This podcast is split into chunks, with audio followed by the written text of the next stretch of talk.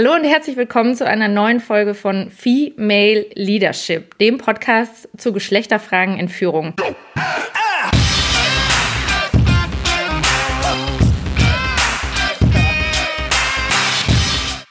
Heute freue ich mich sehr, dass ich Björn Süfke als Gesprächspartner gewinnen konnte. Er ist Männertherapeut, Diplompsychologe und dreifacher Vater sowie Buchautor zum Thema Mann sein oder auch Vater sein. Die zwei Bücher, die ich hier gerade auf dem Tisch liegen habe von dir, Björn, sind einmal Männer was es heute heißt, ein Mann zu sein und Männerseelen, wo ich schon gehört habe, dass deine Leserschaft am Anfang vor allen Dingen überwiegend weiblich war. Wir werden nachher mal gucken, woran das liegt. Also ich fand es ebenfalls sehr, sehr lehrreich. Und als ich dich gefragt habe, was das Thema für heute sein kann, hast du mir was sehr Spannendes genannt, nämlich das teure Prinzip traditioneller oder wie du es auch bezeichnest, toxischer Männlichkeit. Und da mag ich gerne heute mehr von dir drüber hören, was du damit meinst. Und vielleicht können wir mal auch direkt da einsteigen. Das traditionelle Männlichkeitsbild was fällt für dich darunter und was macht das toxisch? Okay, wunderbar. Du gehst schon gleich in die Vollen. Das allein macht ja drei Kapitel A 200 Seiten aus in dem letzten Buch schon. Erstmal, um mich nicht mit fremden Federn zu schmücken, also dieser Begriff toxische Männlichkeit, Toxic Masculinity ist nicht von mir, sondern ist einer, der aus dem Amerikanischen rübergeschwappt ist, den ich aber sehr passend finde um genau das zu beschreiben, was ich eben auch schon seit Jahren beschreibe, nämlich dass dieses Konzept traditioneller Männlichkeit, also kurz gefasst Ernährer, Beschützer, fester Fels in der Brandung, keine Gefühle haben, ein Indianer kennt keinen Schmerz und so weiter. Wir alle können uns grob was darunter vorstellen, dass dieses Prinzip traditioneller Männlichkeit sowohl für Frauen natürlich ein Problem ist. Das ist seit der Frauenbewegung seit über 50 Jahren ja nicht hinlänglich, sondern äh, immer noch ausbaufähig, aber es ist beschrieben worden. Aber dass es auch für Männer und letztlich auch für die Gesellschaft, für Unternehmen, da kommen wir vielleicht später drauf, aber ich bleibe mal bei den Männern, auch für Männer ein toxisches, also ein vergiftendes Männlichkeitsbild ist, weil, um es mal plakativ zu sagen, der Versuch, dieses traditionelle Männlichkeitsbild zu erfüllen, uns sechs Jahre früher sterben lässt und bei der Selbstmordrate dreimal so hoch sein lässt wie Frauen oder um es mal ein bisschen runterzubrechen auf meine Praxis als Männertherapeut, was einfach auf Seiten von Männern zu ganz viel auch Leid und Unglück und Unerfülltheit und um einen ganz wichtigen Aspekt gleich zu sagen, um dieses Unglück keinen Kontakt zu sich selbst, zu seinen eigenen Gefühlen, zu seinen eigenen Bedürfnissen haben zu können und dadurch ja im Grunde auch nicht genussfähig, und das meine ich jetzt nicht in so einem hedonistischen Partysinne, sondern ja, genussfähig in Partnerschaft, in Vaterschaft, das Leben in irgendeiner Form als befriedigend, als genussvoll zu erleben. Eine Unfähigkeit häufig, das zu erleben, weil einfach dieser Zugang zu den Gefühlen so schwer ist, weil er uns eben in diesem Bild traditioneller Männlichkeit ja geradezu aberzogen wurde. Jetzt kommt ein kleiner Werbespot.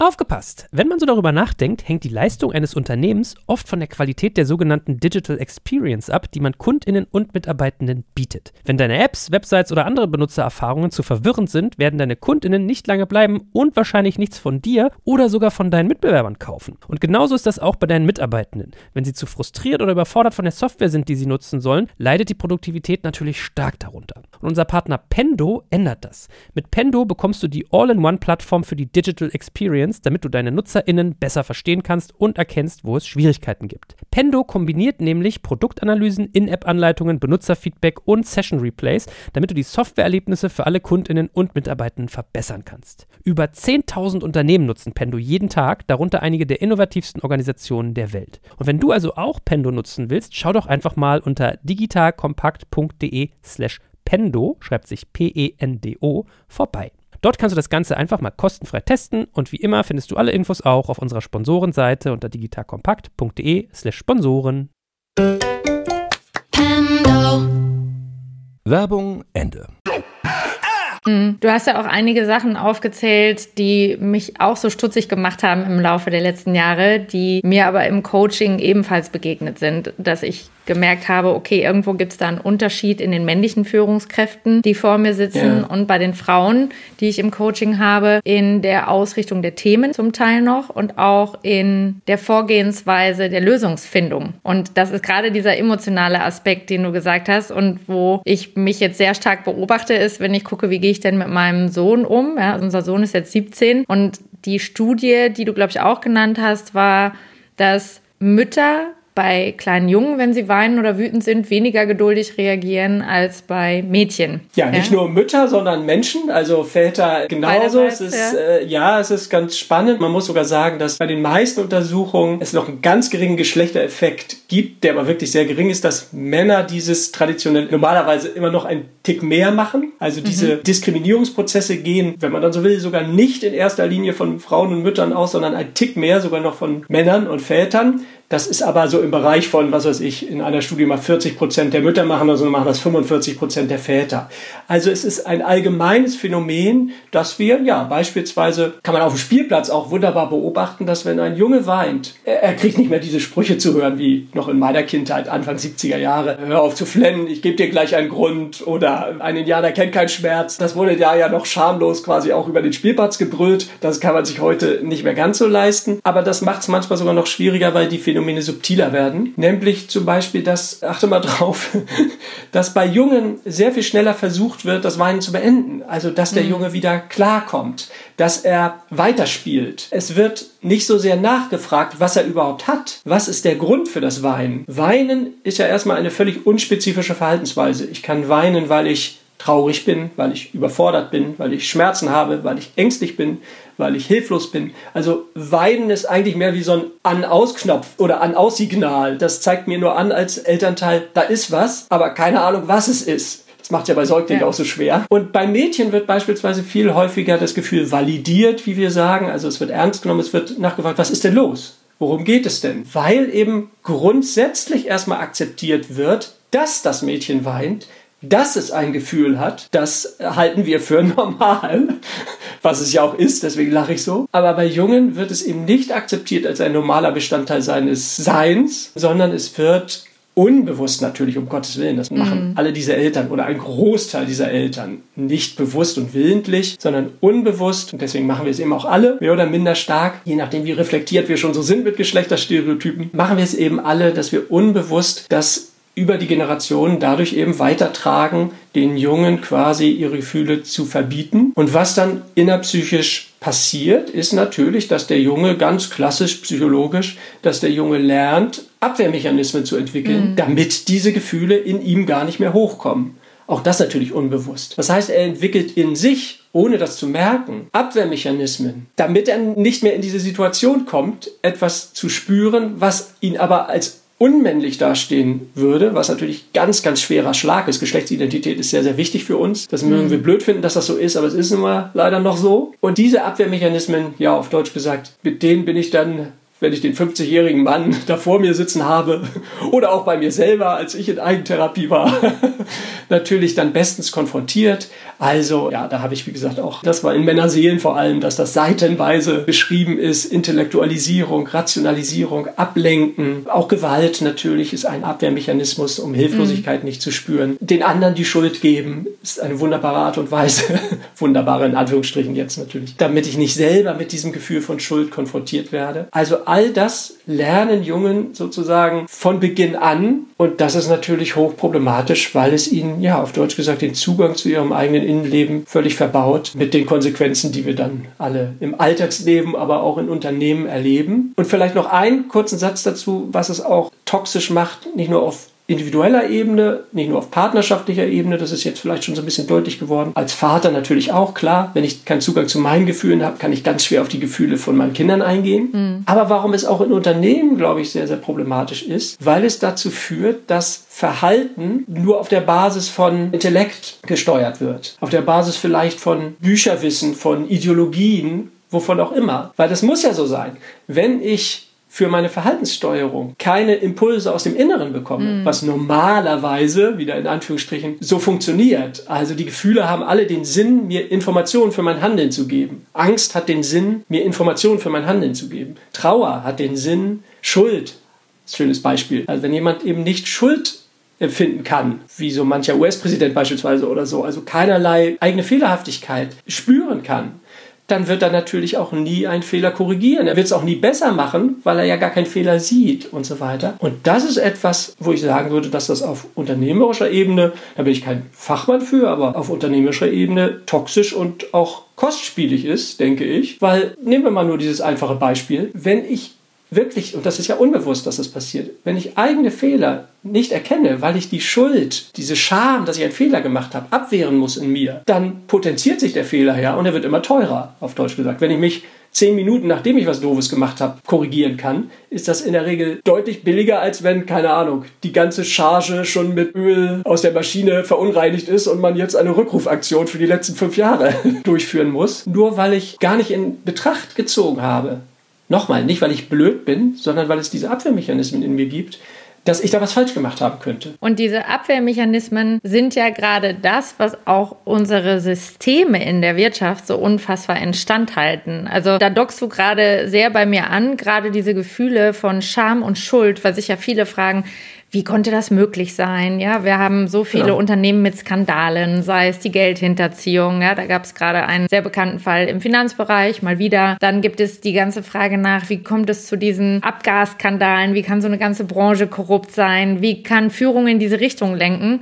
Und für mich ist das ein ganz, ganz spannender Punkt, wenn ein System genau diese Verhaltensweise, die du beschreibst, dieses Abwehrmechanismen haben für, oh Gott, ich fühle was, ich pack mal irgendwas drüber und sei es, ich gucke da gar nicht hin oder ich spiele das runter oder ich lasse das so lange in meinem Körper gären, bis es sich in einer chronischen Krankheit oder in irgendwas Massivem äußert, wie einem Herzinfarkt, einem Gehörsturz oder sonstigen Sachen, dann verstärkt sich das natürlich in diesem System nochmal massiv. Und das ist das, was ich merke, je höher ich in den Ebenen unterwegs bin, also gerade wenn ich an Führungsteams unter der Vorstellung Vorstandsebene denke, inklusive der Vorstand kommt rein, da sitzen dann häufig acht Männer in exakt gleichen Outfits vor mir, also exakt gleiche Farbe vom hm. Hosenanzug, die Schuhe, fast das gleiche Modell, schwarz, weißes Hemd. Und wenn ich dann als einzige Frau in diesen Raum reinkomme, dann macht mir das Bauchschmerzen. Also ich fühle das körperlich, weil ich mich frage, wie wenig fühle ich mich hier sicher, dass ich nicht mal in der Kleidung abweichen mag, geschweige denn in meinem Verhalten mich so sicher fühle, also diese psychologische Sicherheit habe, ich kann hier über Fehler sprechen. Wir reden immer über Fehlerkultur, aber das ja. bedeutet ja, dass ich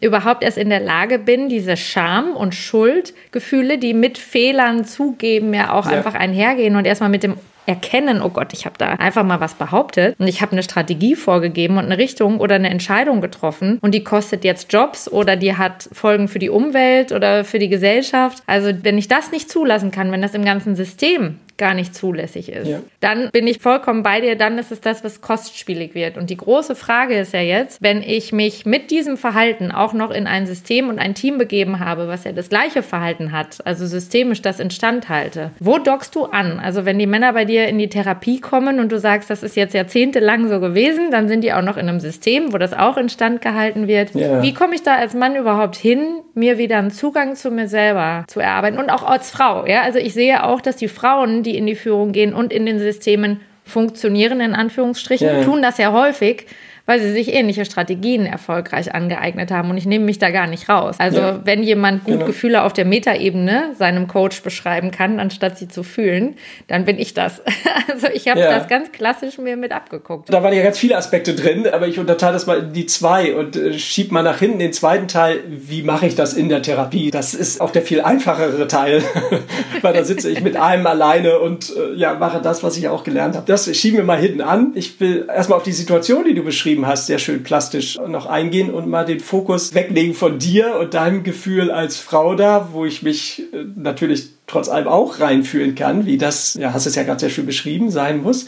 Aber jetzt will ich mal den Fokus auf diese acht Männer, die du beschrieben hast, richten. Ja, wie eingenordet, symbolhaft hast du das über das Outfit beschrieben, wie eingenordet sozusagen in dieses traditionelle Männlichkeitskonstrukt sind die da? Ist natürlich völlig richtig, dass dieses System, was du beschreibst, ein Wirtschaftssystem, wahrscheinlich sogar fast noch mehr als das politische System, absolut dieses traditionelle Männlichkeitskonstrukt stützt, Verstöße gegen dieses Männlichkeitskonstrukt noch schärfer sanktioniert als in anderen Kontexten. Also ich würde mal sagen, jetzt ein bisschen flapsig gesprochen, die Wirtschaft und der Profifußball, da ist wahrscheinlich ein Outing als homosexuell, ein Outing als, keine Ahnung, dass man eigentlich lieber ein, das war ja eine Depression, ne? ja. dass man eigentlich lieber einen Beruf hätte, der klassisch weiblich assoziiert ist oder so. Also Parallel gerne strickt Was auch immer, ne? Sei es nur das, genau sicherlich am problematischsten ist. Und jetzt stellen wir uns nochmal diese acht Männer vor da. Und wie problematisch ist es schon, ein Stück von Individualität, von wie ich bin, wie es mir geht, dadurch auszudrücken, wie ich mich morgens anziehe sozusagen oder irgendwie auftrete oder die Haare schneide. Und jetzt ist das doch in potenzierter Form. Und wie problematisch würde das sein für meine männliche Identität da, für meine traditionell männliche Identität, wenn ich vor diesen sieben anderen Männern sitzen müsste und sagen müsste, das weiß ich nicht. Mhm. Oder, oh, das habe habe ich bisher nicht berücksichtigt. Oder deswegen sagt ein Mann ja auch dann ganz selten,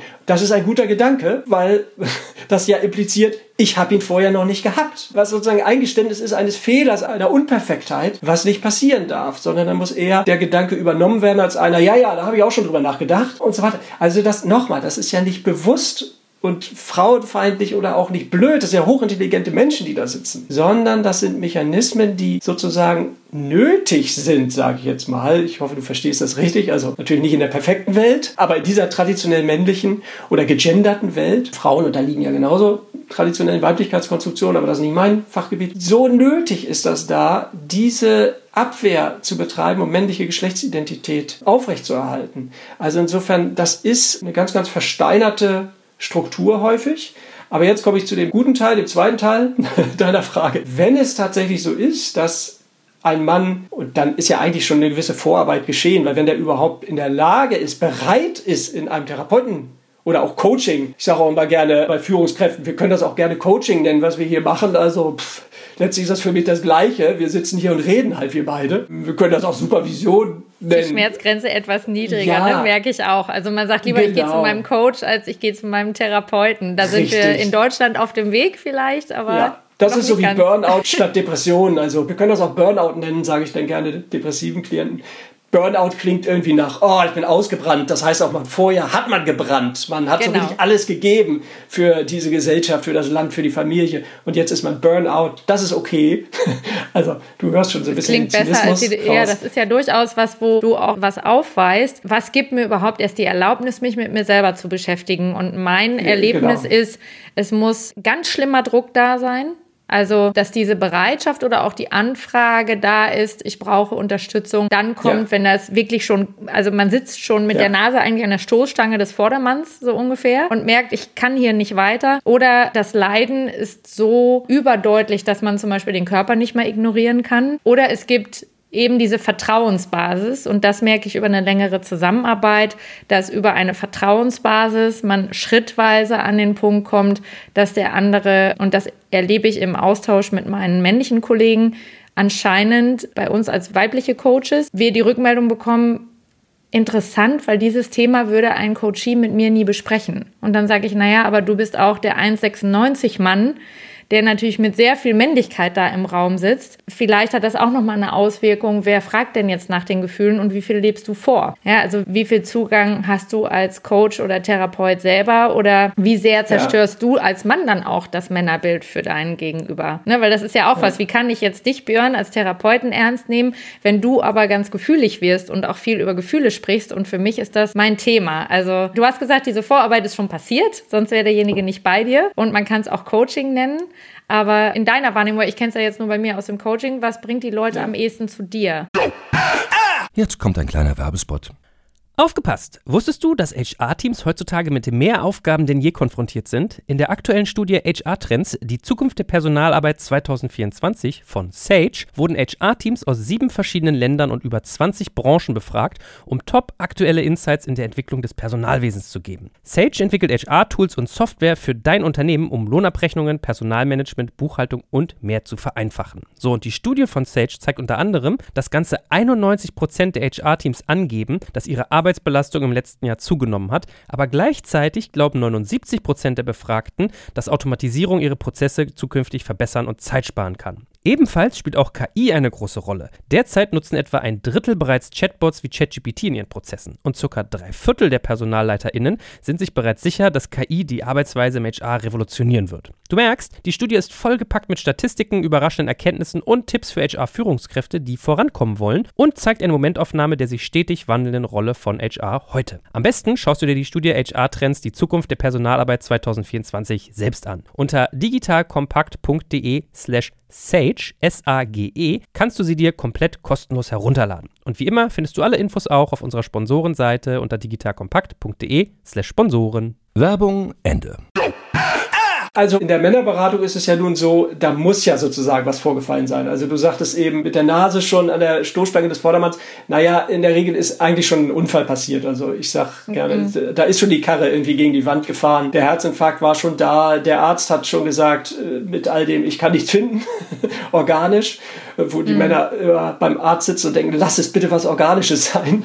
Da muss ich wenigstens ja. nicht zum Psychoheini. Oder es ist Gewalt passiert. Oder, oder, oder. Mhm. Insofern, das ist quasi dann schon so ein bisschen der Vorteil, dass da schon sowas wie, okay, so geht's nicht weiter, vielleicht schon da ist als Erkenntnis. Aber nichtsdestotrotz bleiben ja diese von mir eben kurz angerissenen Abwehrmechanismen, die bleiben ja bestehen. Und so sitzt natürlich auch der traditionell männliche Mann, egal welche Form von traditioneller Männlichkeit, ob nun Rocker, Tattoo, Kutten, Outlook, weil, keine Ahnung, irgendwie, ich bediene jetzt mal ein paar Klischees, aber oft ist es ja nun auch so, weil eine Gewalttat vorlag und deswegen eine Therapieauflage oder eben jemand im Nadelstreifenanzug, weil die Frau sich trennen will oder sich schon getrennt hat oder aber der Herzinfarkt da war und so weiter. Und die Mechanismen bleiben natürlich gleich, dass da beispielsweise der Mann sitzt und erstmal die Arme verschränkt, die Beine übereinander schlägt, vielleicht sogar ganz offen eine Zustandsbeschreibung macht und sich dann zurücklehnt und erwartet, dass du jetzt, ja, vielleicht wie der Arzt eine Pille aus dem Koffer ziehst und dann geht das sozusagen seinen Weg.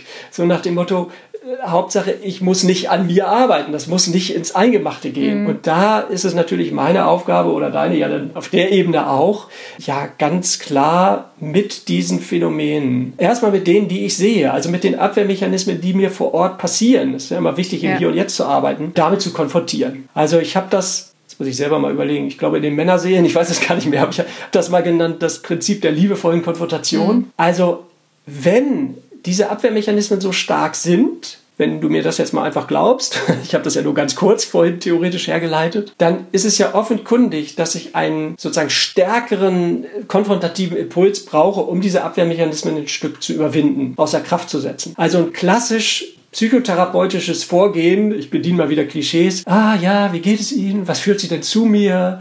Also quasi zu erwarten, dass der Klient, die Klientin, ich sage jetzt mal extra die Klientin, weil ich eben auch sagen würde, klassisches psychotherapeutisches Vorgehen ist auch wirklich auf Frauen als Konsumentin angelegt, nämlich darauf angelegt, dass der oder diejenige, der die kommt, auch schon was berichten kann von seinem Innenleben und ich dann als Therapeut, Therapeutin damit arbeiten darf. Diese wunderbare Voraussetzung, die Frauen eben häufig mitbringen. Ja. Frauen haben andere Probleme, aber das ist jetzt nicht unser Thema. Oftmals beim Umsetzen beispielsweise, aber egal diese wunderbare Voraussetzung, die sie im Durchschnitt eher mitbringen, die bringen die Männer ganz oft nicht mit. Das heißt, da sitze ich eben in meinen Fortbildungen auch mit Psychotherapeutinnen, die das seit 30 Jahren machen und sagen, ich weiß nicht, was ich mit dem Mann machen soll, weil eben da eine sehr verfestigte Abwehrstruktur sitzt und die wird nicht dadurch aufgebrochen, dass ich nett bin oder sage, wie geht es Ihnen und oh, das muss schwer für Sie sein. Das reicht auf Deutsch gesagt nicht aus, sondern da muss ich schon ein Stück konfrontativer rangehen und dem Mann auch bestimmte Sachen sehr deutlich spiegeln. Und, und das ist jetzt wirklich ein dick geschriebenes und im Sinne von Parallelität. Und ich muss das aber so, ich nenne das immer liebevoll, weil ich kein besseres Wort habe, auf eine so akzeptierende, auf eine vielleicht über Humor, über Solidarität, über Einfühlung, wie auch immer, auf eine so liebevoll transportierte Art und Weise tun, dass der Mann es zwar als Konfrontation auch an sich heranlässt, es muss ja seine Abwehr sozusagen durchbrechen, um jetzt mal ein bisschen martialisch zu sprechen, aber es darf ja nicht sofort eine neue Abwehr hervorrufen. Ne?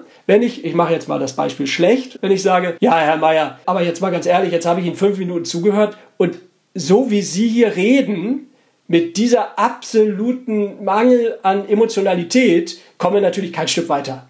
Das ist hier Psychotherapie. Hier muss es schon auch um Gefühle gehen. Das wäre ein wunderschönes Beispiel für ganz falsch. Das wäre ein wunderschönes Beispiel für konfrontativ, ja, inhaltlich ja. völlig richtig, aber überhaupt nicht liebevoll, sondern dann muss ich vielleicht eher sagen können, Herr Mayer, wir reden jetzt zehn Minuten miteinander. Dürfte ich Ihnen, ist vielleicht ein bisschen unverschämt jetzt, weil wir, wie gesagt, uns erst seit zehn Minuten kennen, aber dürfte ich Ihnen eine Rückmeldung geben? Etwas, was mir jetzt schon auffällt, nach zehn Minuten, wäre das okay für Sie? Also durch dieses Fragen bringe ich schon was rein nach dem Motto, ich hau dir jetzt nicht einfach ungefragt meine Meinung um die Ohren, sondern aber es könnte ich frage dich, ob du das hören willst. Ja. Genau, manchmal sage ich das auch explizit, ne? wenn der Mann so ein bisschen zögert, dann sage ich, ja, überlegen Sie das gut, weil Sie werden sich vorstellen, dass ich als Psychotherapeut jetzt nicht nur sagen werde, äh, sondern es wird schon ans Eingemachte gehen. Das ist ja mein Job. Also wenn Sie sagen, wir sprechen lieber erst noch eine halbe Stunde miteinander, ist kein Problem. Ich kann auch noch eine halbe Stunde die Schnauze halten.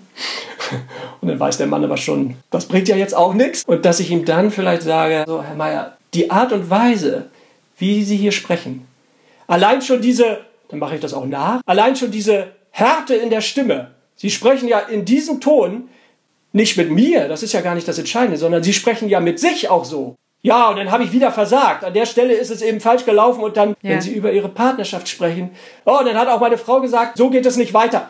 Also allein schon diese Härte in der Stimme, da, oh, da möchte ich ganz ehrlich sagen, also, boah, der, wie heißen Sie mit Vornamen? Peter? Der arme Peter, der sich das den ganzen Tag anhören muss. Also, Sie sind ja nicht nur der Peter, der so mit anderen spricht, auch. Also ich habe auch Mitgefühl mit Ihren Angestellten, die sich das anhören müssen. Aber vor allem habe ich erstmal Mitgefühl mit Ihnen, dass Sie sich die ganze Zeit diese Härte anhören müssen. Weil so reden sie ja über sich selbst. Setzen, sechs! Also ich bringe gerne auch so Beispiele. Also das ist so ein Versuch, konfrontativ genug zu sein, dass es den Mann irgendwie berührt, weil er muss ja irgendwie denken, okay, ja, das könnte was bringen, zu dem wieder hinzugehen. Und dafür muss ich seine Abwehrmechanismen auch durchbrechen, um ihn zu berühren. Sonst erreicht ihn das nicht. Aber die Berührung muss eben auf eine so, ja, solidarisch akzeptierende, nicht verurteilende Art und Weise geschehen, dass nicht sozusagen eine neue Abwehr hervorbricht. Das ist das, was klassischerweise Frauen aus der Partnerschaft natürlich berichten. Ja, und dann sage ich ihm das und dann schaltet er erst recht auf stur. Ja. Und dann denke ich immer, ah, erstens, er schaltet nicht auf stur, weil er macht es nicht bewusst, sondern es schaltet auf stur. Und zweitens, darf ich mal nachfragen, wie Sie es ihm gesagt haben? Wahrscheinlich haben Sie ja das gemacht, Frau Meier, was sehr, sehr menschlich ist. Sie haben es ihm gesagt, als Sie so richtig auf Schaum waren.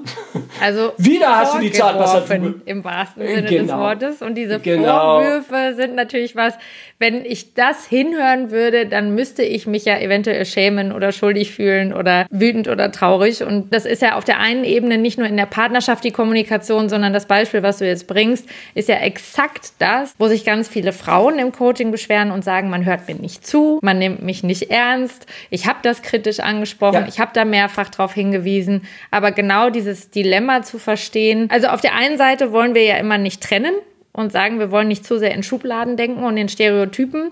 Deshalb bin ich immer dabei und überprüfe mich, inwiefern habe ich da auch Vorurteile, weil ich im Coaching mit einem Mann vielleicht auch wieder unbewusst anders Ja. agiere, aber so wie du das genannt hast, liebevolle Konsultation, so nennen wir das bei uns in der Beratung, wertschätzend, aber schonungslos. Und ich äh, erfahre das den gleichen Ansatz, also schon die Konfrontation, dass es die braucht, ja, weil ich an mehreren Stellen dann auch merke, spannenderweise ähnliches Vorgehen, darf ich einmal spiegeln, was ich hier wahrnehme oder was ich sehe. Also ich kündige immer an, Achtung, hier könnte was kommen, was weh tut. Hol mir auch schon ja immer vor den Workshops die Erlaubnis ein, inwiefern darf ich diese Dinge auch vor dem Team thematisieren. Und Ja. das ist Ja. auf der anderen Seite auch was, wo ich merke, die Teams brauchen häufig die Erlaubnis zu verstehen, wenn jemand in der Führung sitzt und genau diese Mechanismen so verinnerlicht hat, dann ist ein dezenter Hinweis und darin agieren wir Frauen tendenziell schon mal eher. Ja, wir lassen es durch die Blume sprechen.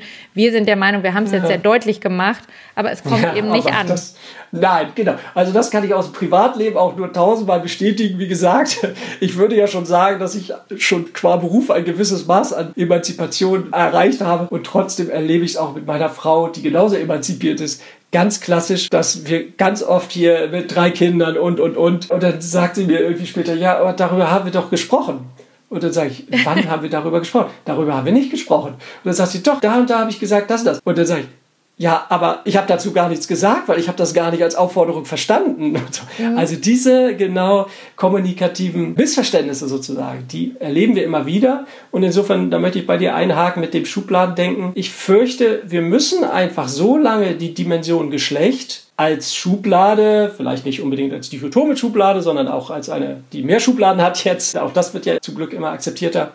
Aber solange es so ist, dass es massive Unterschiede gibt aufgrund einer unterschiedlichen Sozialisation für unterschiedliche Geschlechter, wäre es ja naiv aus einem politischen Wunsch heraus, dass das Thema doch jetzt endlich mal durch sein sollte, dass wir doch keine Stereotype mehr besprechen wollen, weil wir wollen ja nicht mehr, dass sie da sind, das halte ich nur für völlig falsch. Also ein Problem nicht zu besprechen, weil ich nicht möchte, dass das Problem noch da ist, das halte ich für falsch. Im Gegenteil, was ich für viel gewinnbringender befinde, sowohl auf der Ebene des Coachings oder der Therapie, aber auch auf der Ebene, wie wir es jetzt machen, auf der Beta-Ebene über diese Themen zu sprechen, ist einfach mit ein bisschen mehr Gelassenheit und vielleicht sogar Humor zu akzeptieren, dass es diese Phänomene gibt hm. Und dass es vielleicht auch, ja, ich werde jetzt nicht sagen, nicht schlimm ist, dass es sie gibt, weil es entsteht viel, viel Leid dadurch, aber dass es nicht mein persönliches Verfehlen als Mann oder dein persönliches Verfehlen als Frau oder das persönliche Verfehlen meiner Frau, dass sie sich nicht klar genug ausdrückt, verdammt nochmal, als Frau ist, sondern dass das Dinge sind, die uns mitgegeben wurden und dass die nun mal so drin sind und das vielleicht mit einem bisschen, ja, Lächeln der Selbsterkenntnis auch zu sehen und zu sagen, ja, okay, da war es wieder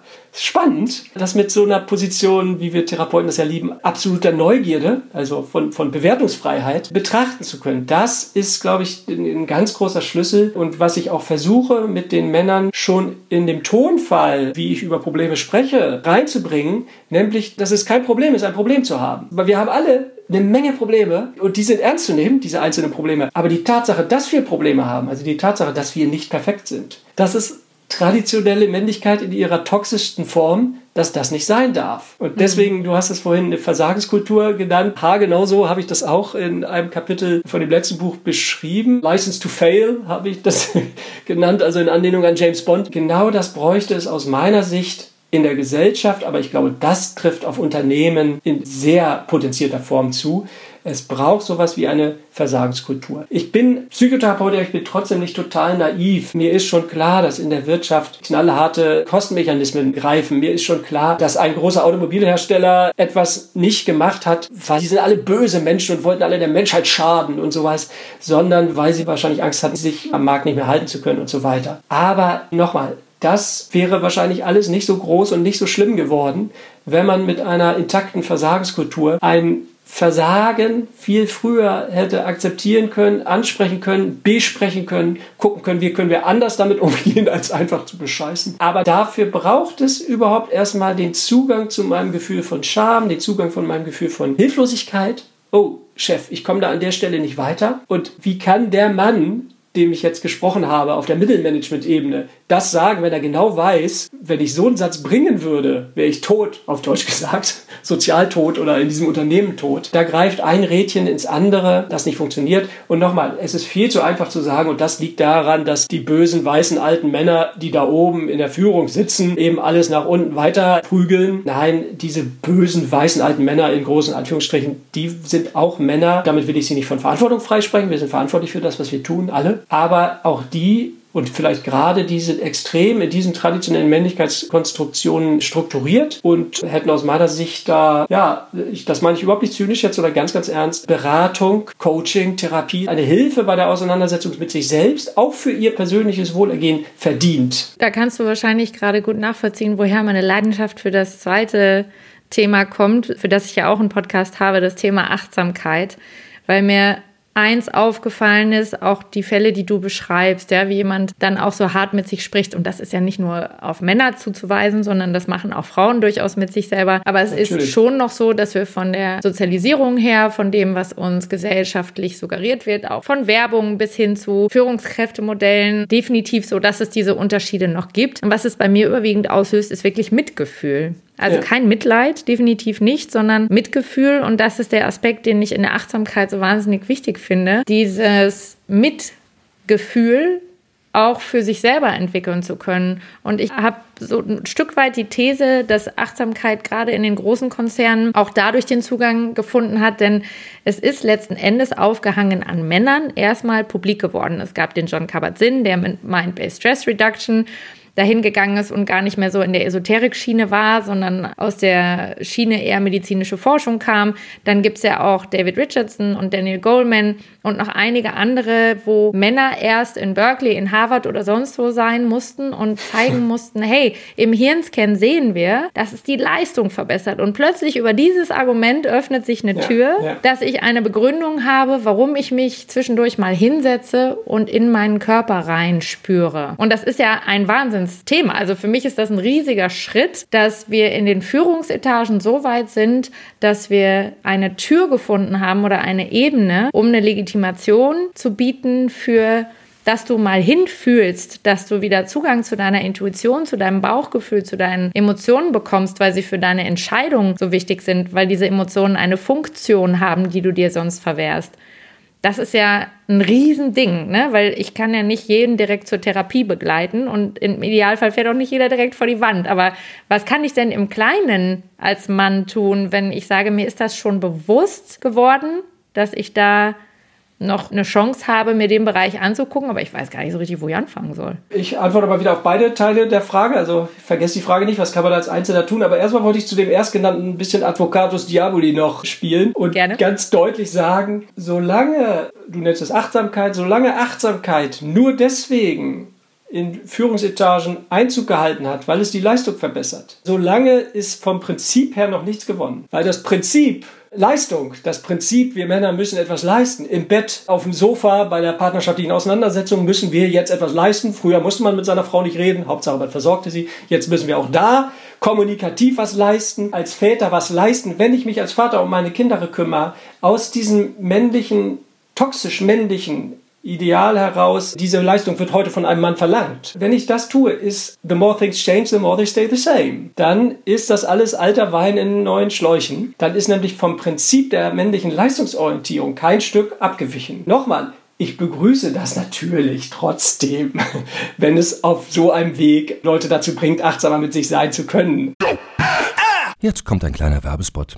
Aufgepasst. Du kennst es doch sicherlich auch. Der Frühling ist im vollen Gange, es müsste mal wieder geputzt werden oder auch ausgemistet. Also wir haben das Thema auf jeden Fall gerade, denn nach unserem großen Live-Treffen von unserem Business Club Makers and Shakers missten wir gerade unseren ganzen Keller aus und dabei gibt es auch Dinge, da habe ich gar keine Lust, die aufwendig ins Internet zu stellen, sondern suche Hilfe. Und zwar haben wir da einen spannenden Partner, den kennst du bestimmt auch schon, denn mit Rebuy kannst du deine gebrauchten Artikel, wie zum Beispiel Bücher, Musik, Filme oder Technik wie Smartphones, HiFi und vieles mehr verkaufen. Komplett stressfrei, ohne lästiges Erstellen von Anzeigen und vor allem ohne stressige Kommunikation mit KäuferInnen. In nur 30 Sekunden findest du heraus, wie viel Geld du für deine Artikel bekommst und wenn dein Artikel im Lager von Rebuy angekommen ist, bekommst du das Geld ganz automatisch schon sechs Tage später ausgezahlt. Also, mach's wie wir, spar dir doch einfach das Text- und Abfotografieren deiner Schätze und besuche direkt Rebuy. Unter digitalkompakt.de slash Rebuy habe ich dir eine Weiterleitung eingerichtet und alle Infos findest du wie immer auch auf unserer Sponsorenseite unter digitalkompakt.de slash Sponsoren. Werbung Ende. Also die Frage ist ja immer, wie du das Leistungsprinzip deutest und inwiefern eine Umdeutung stattfindet, ne? weil da bin ich vollkommen bei dir. Ich glaube auch, dass es an vielen Stellen, also du kannst jede Methode missbrauchen, ne? du kannst auch eine äh, psychotherapeutische Ausbildung in eine Richtung nutzen, wo man sagen würde, hm, ist das jetzt so dienlich? Aber ja. die Frage ist ja immer, wenn ich im Moment noch in diesem Leistungsprinzip unterwegs bin? Wie komme ich überhaupt erst auf den Weg, dass mir klar wird, da gibt es noch andere Aspekte. Und das ist, was ich erlebe, wenn gerade Menschen, und ich sage jetzt bewusst Menschen und nicht nur Männer, sondern es betrifft die Frauen genauso. Nämlich ich kenne viele Frauen, die in der Hochleistung unterwegs waren, die in hohen Führungsetagen oder in körperlichen Hochleistungen unterwegs sind und bei denen ich sehe, wie diese Achtsamkeitsmethoden eine Tür öffnen, zu sagen, wow, wenn ich da mal hinspüre, dann merke ich auf einmal, dass nur auf Leistung zu gucken, gucken und jede Minute meines Tages durchzufokussieren und zu optimieren, dass das nicht nur sinnvoll und förderlich für mich ist. Und diese Tür, die ist ja für viele, wenn sie nur auf dem Leistungstrip sind, ohne die Wand, vor die sie fahren, manchmal gar nicht da. Und das ist so die große Frage. Wie kommt man überhaupt dahin, sich mit sich selber auseinanderzusetzen, ohne dass man die Karre schon ja, ja, gegen die Wand fahren muss.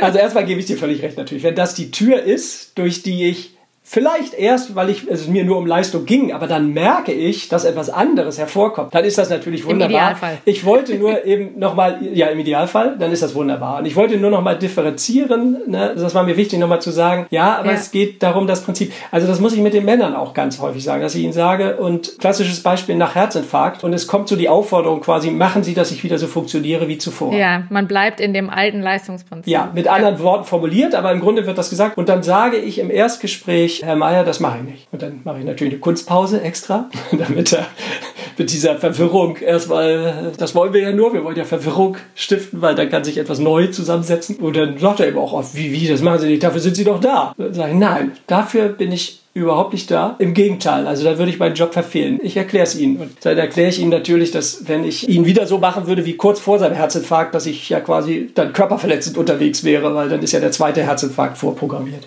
Nein, also was ich machen würde, ist ihm dabei zu helfen, zu gucken, wieso musste es so weit kommen, dass er mit 47 einen Herzinfarkt hatte. Wie kann er vielleicht ja, verhindern, dass er einen zweiten Herzinfarkt bekommt? Also das ist ein ganz, ganz wichtiger Aspekt. Aber klar, die Frage, wie kommt jemand überhaupt dazu? Und äh, da ist jetzt der Schlüssel, warum ich mich auch heute Morgen wieder hier für dieses Interview bereit erklärt habe, warum ich Bücher schreibe, warum ich fast jede Interviewanfrage, egal ob Frauenmagazin oder Führungskräfte-Podcast oder Männerzeitung, annehme. Ich muss in irgendeiner Form auf dieses Thema gestoßen werden. Und das kann natürlich häufig in persönlich emotionaler Form sein, durch die Partnerin ist natürlich ein Klassiker. Das kann aber auch, und die Erfahrung mache ich ja nun schon seit vielen Jahren, Männer sind jetzt, glaube ich, 2010 rausgekommen oder so. Das passiert ganz häufig auch durch, dass man einen Podcast gehört hat, dass man ein Interview gelesen hat. Als in der Zeit mal ein Dossier war, ein wirklich gut gemachtes Dossier, also wo Männerberatung auch nicht äh, abgebildet wurde im Bild zum Text dann mit einem Teddybär in der Hand, sondern in der wirklich gut gemachten, sehr guter Journalist Dossier. Und weil ich dafür interviewt war, war unsere Männerberatungsstelle genannt. Da haben wir über Wochen und Monate die vierfachen Anfragen bekommen von Männern, die angerufen haben, weil sie über dieses Zeitdossier damit in Kontakt gekommen sind. Über ein Buch, ich meine durchaus eine theoretische Auseinandersetzung damit, wie zum Beispiel so ein Buch zu lesen. All das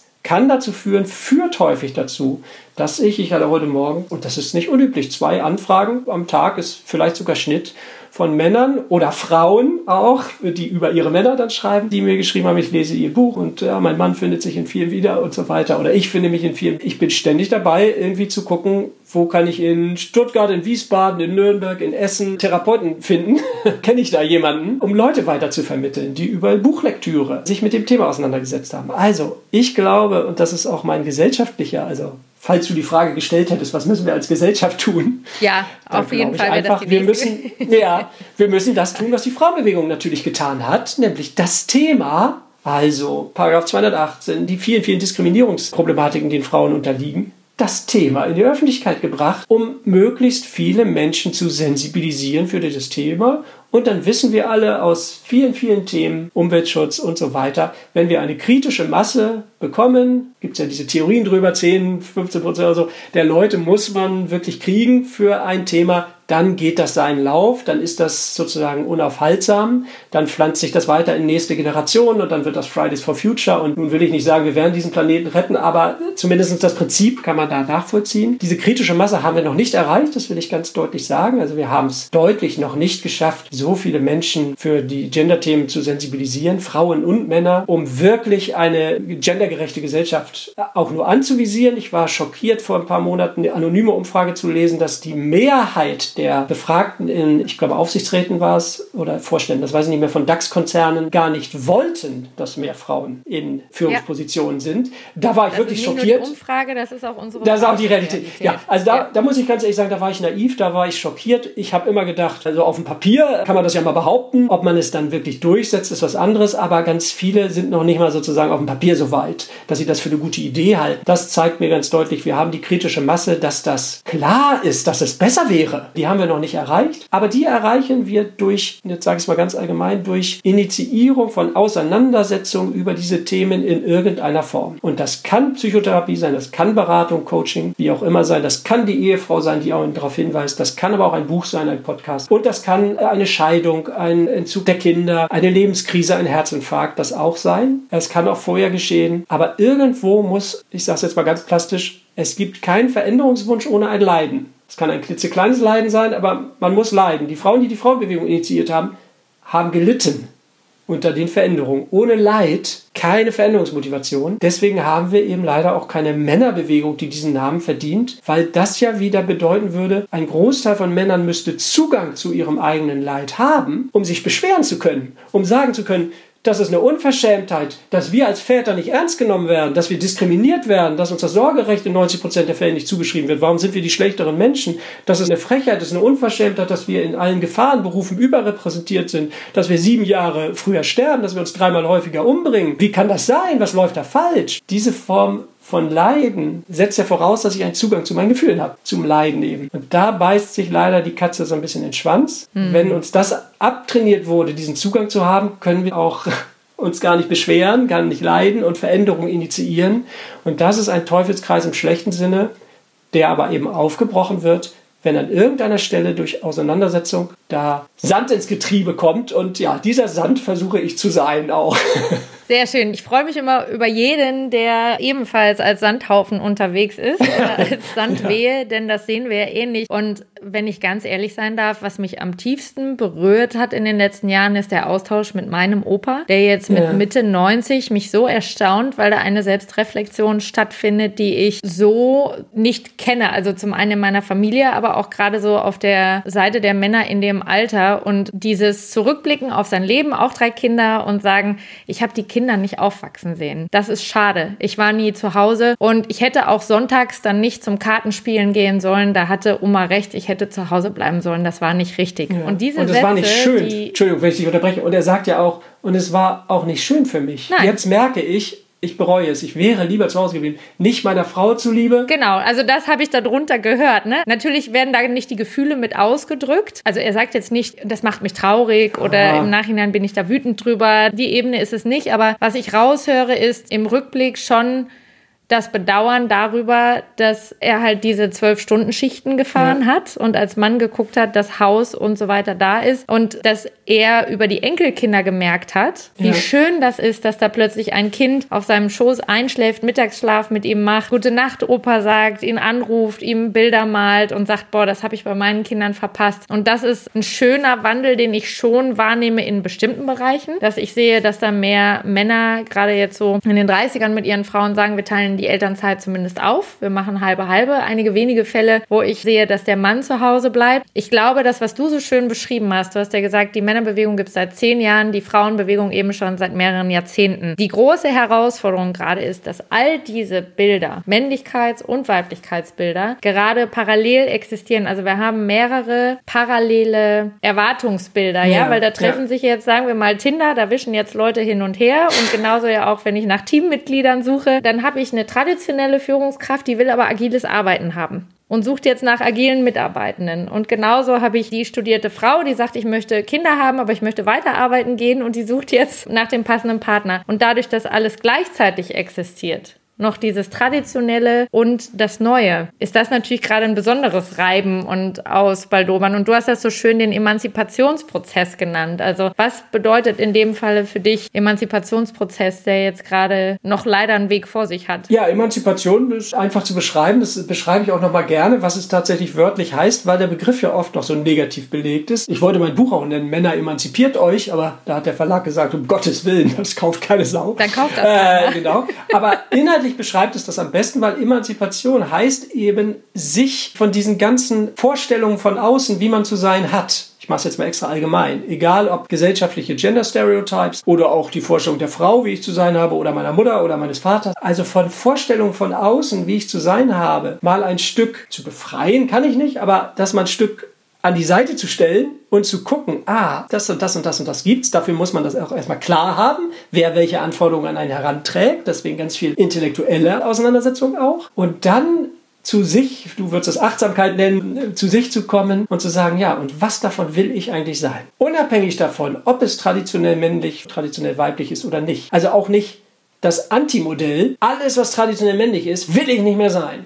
Das ist auch nicht emanzipiert, ja, genau. das ist bockig. Ne? Das ist, ich sage immer, Berufsjugendlichentum. Also, wenn du alles scheiße findest, was deine Eltern machen, dann bist du auch nicht emanzipiert, dann bist du bockig. Wirklich für mich zu gucken, was davon will ich? Was davon bin ich auch? Vielleicht will ich manchmal da nicht traditionell männlich sein, aber ich merke, ich bin es einfach. Und dann zu sagen, und so ist das. Das ist nicht gut und das ist nicht schlecht. Dann nerven mich auch manchmal dann Angebote aus dem Genderbereich, die mit diesen Bewertungsmechanismen kommen. Ja, und da musst du auch zu stehen, das ist auch gut. Das ist eine Stärke von uns Männern, wo ich immer denke, Bewertung ist untherapeutisch. Also das ist nicht gut, es ist nicht schlecht, dass ich mich für Fußball interessiere oder dass ich mich jetzt lieber um meine Kinder kümmere, als zur Arbeit zu gehen. Das ist beides einfach ich. Das ist weder gut noch schlecht. Und das ist für mich Emanzipation. Und diesen Emanzipationsprozess mhm. Brauchen wir ganz dringend. Den brauchen wir bei Frauen und den brauchen wir bei Männern. Mein Ideal ist immer, Männer und Frauen, wenn sie Eltern werden. Ich bin ja für einen starken Staat. Also ich würde sagen, eigentlich müsste man das verpflichtend als Führerschein sozusagen einführen, dass sie sich schon pränatal zusammensetzen und sagen, okay, was gibt es für Erwartungen, wie wir das als Eltern zu tun haben und so weiter. Und wie möchte ich es eigentlich tun? Auch getrennt mhm. voneinander erstmal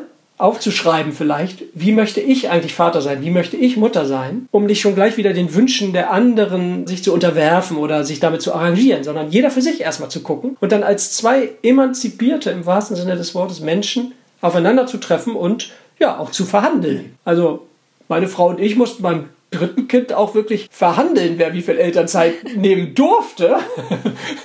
nicht musste, so, wer muss wie lange zu Hause bleiben und darf seine Karriere nicht, sondern beim dritten Kind waren wir dann eher so weit, wer darf zu Hause bleiben.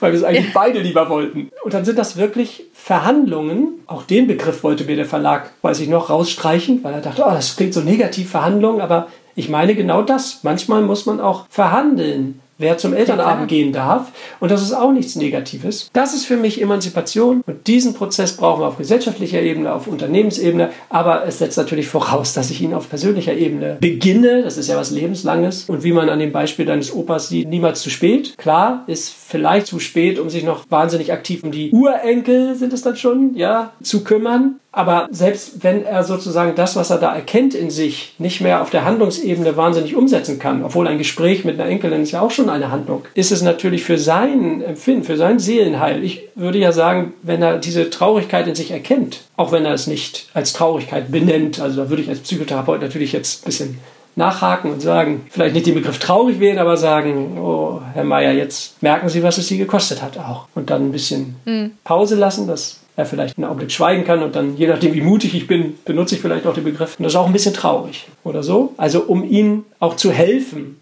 dieses Gefühl wirklich einsinken zu lassen. Und dann ist er ja, und das sage ich den Männern immer gerne, wieder auf ganz wissenschaftlicher Ebene, was die Männer ja gerne hören, äh, und dann ist man ein gesünderer Mensch. Wenn ich die Trauer wahrnehme, bin ich psychisch betrachtet gerade gesünder geworden. Vielleicht nicht glücklicher in diesem Moment, aber Glück ist auch nicht meine Aufgabe. Also Glück, dafür bin ich nicht zuständig, sage ich immer. Wofür ich zuständig bin, ist psychische Gesundheit. Und ein Mensch, der in Übereinstimmung ist mit seinen Gefühlen, das mag man jetzt für Psychotherapeuten gewäsch halten, ist aber wissenschaftlich belegt. Der ist ja. weniger affin, weniger anfällig für psychische und körperliche Erkrankungen. Ob er glücklicher wird, das ehrlich gesagt, das ist auch nicht meine Baustelle. Das hängt auch davon ab, ob man die richtigen Menschen trifft in seinem Leben oder genug Kohle im Hintergrund hat oder was auch immer. Vielleicht ist Glück auch nicht das einzig entscheidende Kriterium. Oder sagen wir so, Gesundheit, psychische Gesundheit ist vielleicht ein hoher Prädiktor auch für später folgendes Glück. Insofern dieser Emanzipationsprozess wenn er dazu führt, dass ich, und das tut er ja, dass ich in Kontakt komme mit meinen eigenen Gefühlen. Der macht mich, auf Deutsch gesagt, jetzt benutze ich mal zum Schluss eine Formulierung, die Männer lieben, die macht mich psychisch robuster. Jetzt kommt ein kleiner Werbespot. Aufgepasst! Bist du auf der Suche nach einem Profi, der für dich komplexe Geodaten sinnvoll integriert und sie auf interaktiven Karten visualisiert? Dann möchte ich dir unseren Partner Nucubator vorstellen. Das Ziel vom Nucubator-Team ist es, dich bei der Prozessdigitalisierung zu unterstützen und aus den ganzen täglich anfallenden Geodaten einen echten, nutzerfreundlichen Mehrwert zu schaffen. Dabei geht Nucubator ganz besonders auf deine Anforderungen ein, um die Software zu bauen, die deine USPs digital widerspiegelt und den NutzerInnen der Software den größtmöglichen Nutzen liefert. Und um das für möglichst viele Betriebssysteme, Geräte und Anwendungsfälle umzusetzen, setzt das Nucubator-Team auf etablierte Webtechnologien, mit denen sie schnelle und effiziente Anwendungen für Desktop und mobile Geräte entwickeln. Geodatenvisualisierung ist für Unternehmen in vielen verschiedenen Branchen relevant, zum Beispiel auch in den Bereichen Tourismus, Logistik und im Außendienst. So wurde zum Beispiel bereits ein digitales Smart Farming Tool für die Agrarwirtschaft gebaut, mit dem Satellitenbilder, Wetterdaten und Standortdaten interaktiv verarbeitet werden. Nucubator baut dabei nicht nur Kartenlösungen, sondern entwickelt für dich maßgeschneiderte Webanwendungen und Apps. Wenn du also einen Partner suchst, der deinen bestehenden USP ins digitale Zeitalter hebt, dann schau doch einfach bei Nucubator vorbei. Ich habe dir unter digitalkompakt.de slash Nucubator, schreibt sich mit C, eine Weiterleitung eingerichtet. Und wie immer findest du alle Infos auch auf unserer Sponsorenseite unter digitalkompakt.de slash Sponsoren. Werbung Ende. Ja, also es steckt ja dann, auch wenn es sich unbequem anhört, und außerhalb der Komfortzone für viele liegt ein hoher Gewinn dahin. Also zum einen das Reduzieren wirklich von Kosten, die man erzeugt in dem Moment, wo man die Emotionen nicht mehr als Wegweiser hat. Das nehme ich von dir mit. Die Kosten, die es erzeugt in Bezug auf die psychische Gesundheit und auch den Körper, der am Ende ja mitleidet. Wenn ich dann doch das als Motivation nehme, mich mehr mit mir auseinanderzusetzen. Und wir gucken jetzt nochmal so in die Unternehmenswelt hinein. Was, du hast schon ein paar Sachen auf gesellschaftlicher Ebene genannt, was kann der Einzelne im Unternehmen leisten, um diesen Emanzipationsprozess zu unterstützen? Also wenn du jetzt so deine Top 3 hättest und sagst, das sind schon mal kleine Ansatzpunkte, weil ich weiß, wir sind ja auf einer jahrhundertelangen Reise, ja, ja, das habe ich genau. irgendwo anders schon von dir gehört, ja. aber im Kleinen, was kann man machen, um jeder einzelne von uns beizutragen, unabhängig von der Geschlechtsidentität? Ja, also Top 1 ist natürlich aber auch da, sage ich wieder, du hast es schön gesagt, ich bin nicht zuständig für die Komfortzone, auch das ich immer, das ist hier kein Ponyhof, also Psychotherapie ist jetzt kein Wellnessprogramm, das ist richtig, das ist jetzt kein Komfortteil, sondern eher eins, was vielleicht auch schmerzliche Konsequenzen Konsequenzen bringen könnte.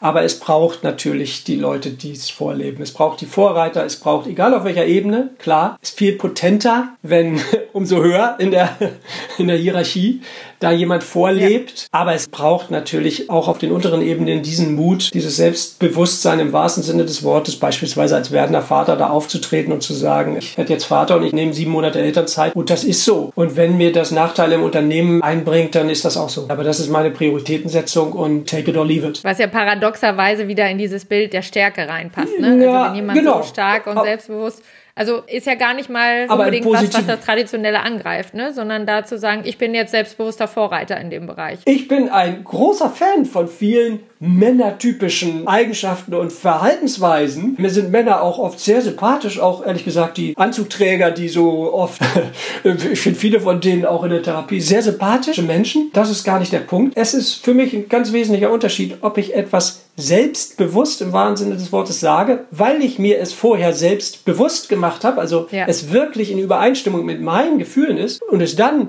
stark zu sagen, finde ich was Wunderbares. Also vielleicht oben auf der Bühne auf eine Frage aus dem Publikum zu sagen, boah, das weiß ich nicht. Also ganz selbstbewusst seine Hilflosigkeit zum Ausdruck zu bringen oder ganz stark zu sagen, ganz ehrlich, das sind auch Sachen, die machen mir Angst. Also sowas, dann finde ich das was Wunderbares, wenn es eben stark ist, aber ohne Selbstbewusstsein im Wahnsinn des Wortes, sondern einfach eben auf Abspaltung basierende Stärke. Dann ist es ein Problem. Also gegen Stärke ist überhaupt nichts zu sagen. Ja, oder was du gesagt hast in diesem, jetzt folge ich einem neu skizzierten genau. Männerbild und mache das, weil ich der Meinung bin, man erwartet das jetzt von mir als modernem Mann, dann bist du ja in der gleichen Suppe drin. Same, same, but different. Genau. also das braucht es. Da kann ich wirklich mal die Frauenbewegung auch zitieren. Die Frauenbewegung wäre nie so weit gekommen, wenn nicht einzelne Frauen Frauen, und das hat einzelne Frauen viel gekostet, ich sage immer gerne, den Arsch aus dem Fenster gehalten haben und der wurde nicht nur geküsst, sondern auch getreten. Also das braucht es natürlich Frauen an der Stelle, Männer, auch, die sagen, so ist es, so bin ich, so geht es mir. Und wenn du es nicht magst, ist es aber trotzdem noch so. Und die braucht es natürlich. Und klar, wenn das auf einer höheren Ebene ist, ist es immer besser. Und dann werden wir, glaube ich, ganz, ganz viel profitieren können. Da brauche ich gar keine Top 2 und Top 3 mehr. Wenn es da Männer gibt, die sich so auseinandersetzen, die das so einbringen ins Unternehmen. Ich habe neulich bei einer Väterveranstaltung in einem Unternehmen, ich nenne es jetzt mal nicht, obwohl es jetzt was Gutes ist, Da hat mir ein Mann erzählt, der fünf Kinder hat und hat 50-50 gemacht mit seiner Frau. Er sagt immer, ich habe einfach sowas von Glück gehabt. Der hatte einen Chef, der von Anfang an gesagt hat, ja, ist okay, du kannst das von zu Hause machen, also äh, mir ist halt wichtig, dass es gemacht wird. Also so ein ganz so ein im, im herrlichsten Sinne emanzipierter Mann. Und er hat gesagt, das ist ein Traum. Ich habe, wenn der mich morgens um acht anrief und sagte, das und das muss muss erledigt sein heute, das brauche ich morgen um acht auf dem Schreibtisch. Und ich gesagt habe, ja, mein kleiner zahnt und der zweitälteste muss zum Orthopäden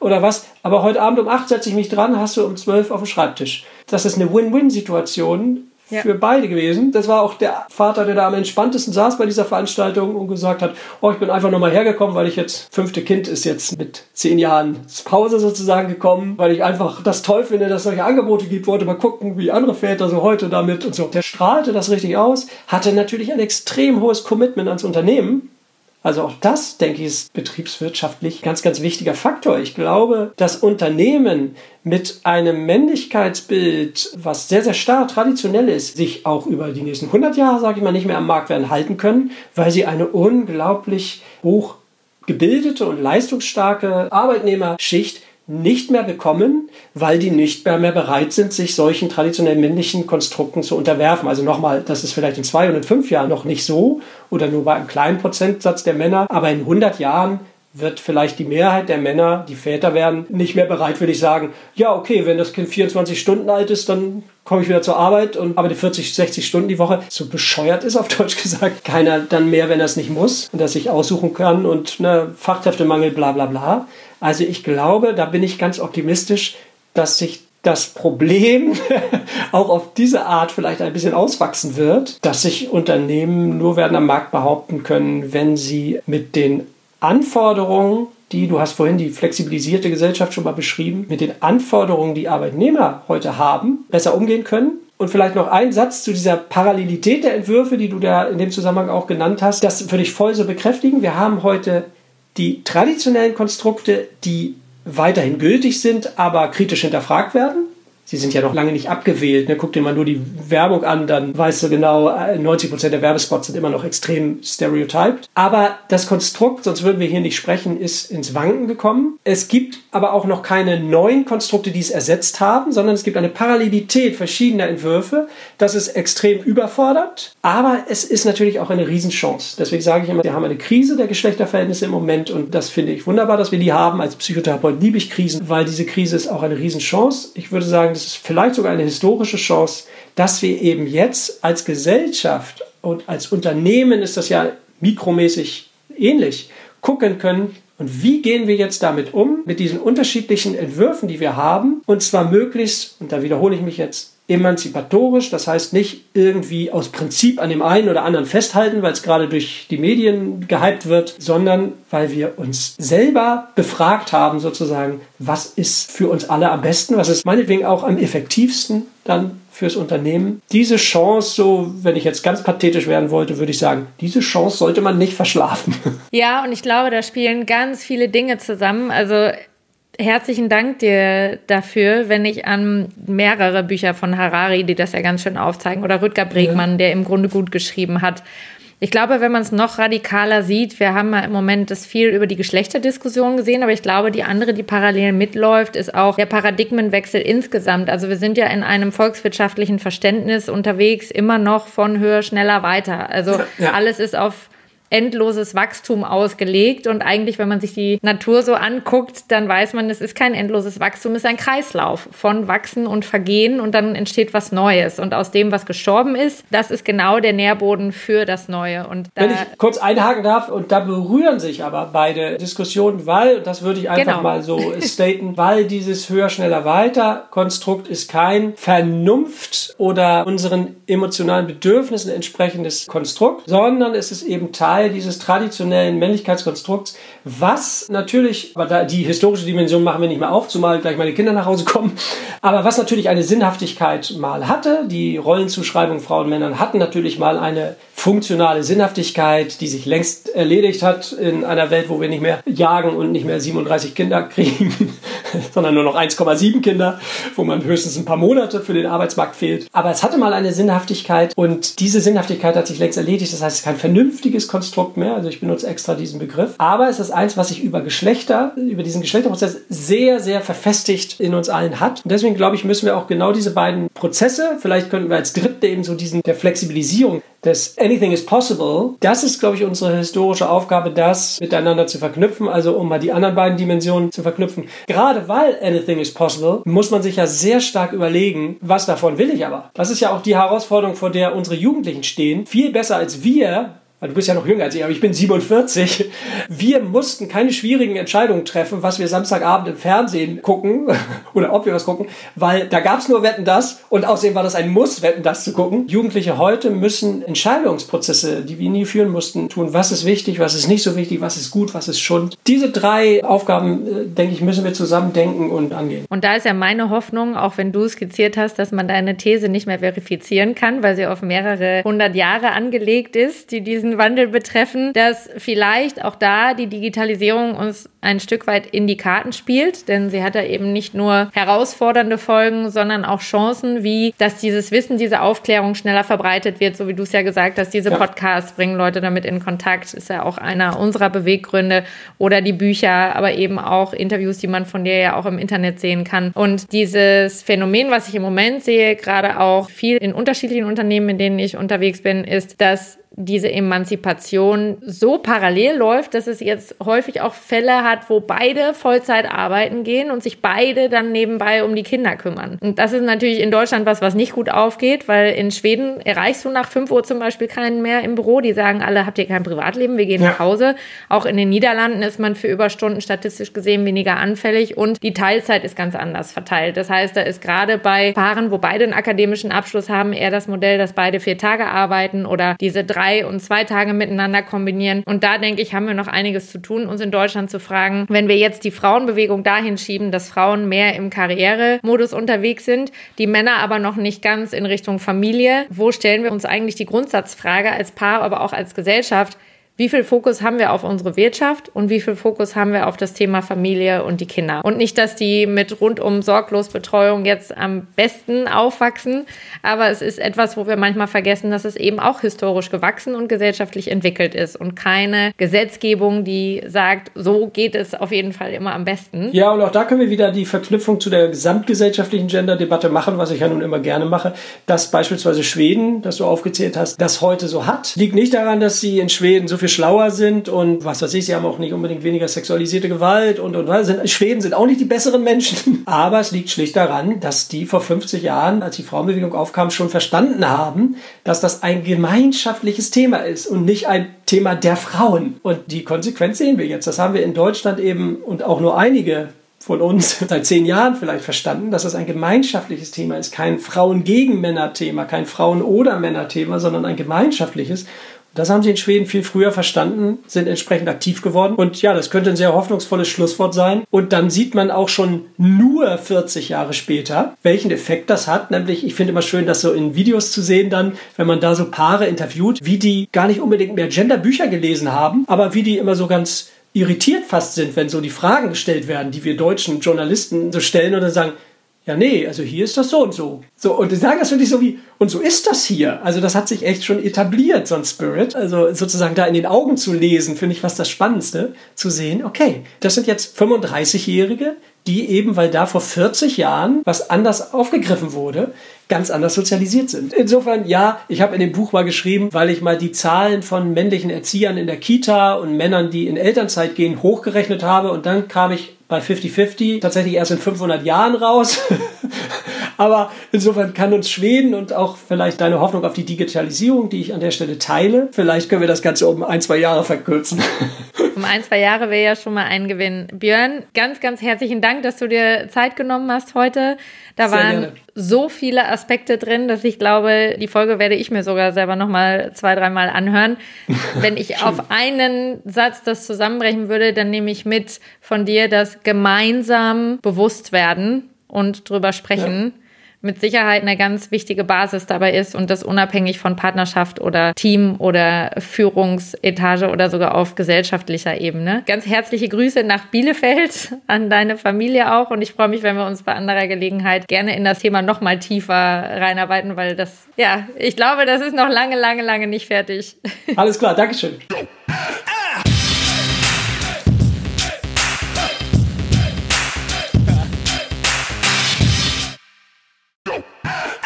Ihr Lieben, hier ist Joel von Digital Kompakt und ich mache dir jetzt mal das Bild eines genialen Arbeitgebers im Tech-Bereich auf. Stell dir eine hundertprozentige Bundesgesellschaft in der Rechtsform einer GmbH vor, die dir eine hohe berufliche Sicherheit und einen wichtigen Purpose bietet und gleichzeitig aber extrem flexibel agieren kann. Ein IT-Service-Unternehmen, das zu den größten in Deutschland gehört und die Bundeswehr bei ihrer Digitalisierung unterstützt. Wenn du dieses Bild spannend findest und im Bereich Cyber oder Tech deinen Beruf ausübst, dann solltest du ab sofort unseren Partner, die BWI, auf dem Schirm haben. Eine wichtige Aufgabe der BWI ist die Einführung von Innovation in der Truppe, aber das Unternehmen leistet noch viel mehr und bietet ein breites Aufgabenspektrum von Beratung über Realisierung bis zum Betrieb. Ich meine, wir sprechen hier von einem der größten IT-Service-Unternehmen in Deutschland, das die Bundeswehr bei Digitalisierungsprogrammen wie der Digitalisierung landbasierter Operationen und der Gesundheitsversorgung unterstützt. Du merkst, die BWI ist ein attraktiver Arbeitgeber mit einer Vielzahl von spannenden und herausfordernden Projekten mit breitem Leistungsspektrum und wenn du wie Sven Weizenegger, der Moderator aus unserem Hackers-Podcast, an großen Rädern drehen willst, die wirklich etwas bewirken, dann schau dir die BWI jetzt einfach mal selbst selbst an. Ich habe dir unter digitalkompakt.de slash bwi eine Weiterleitung dazu eingerichtet und natürlich verlinke ich dir das auch in den Show Notes und alle Sponsoren findest du immer auch auf unserer Sponsorenseite unter digitalkompakt.de slash Sponsoren.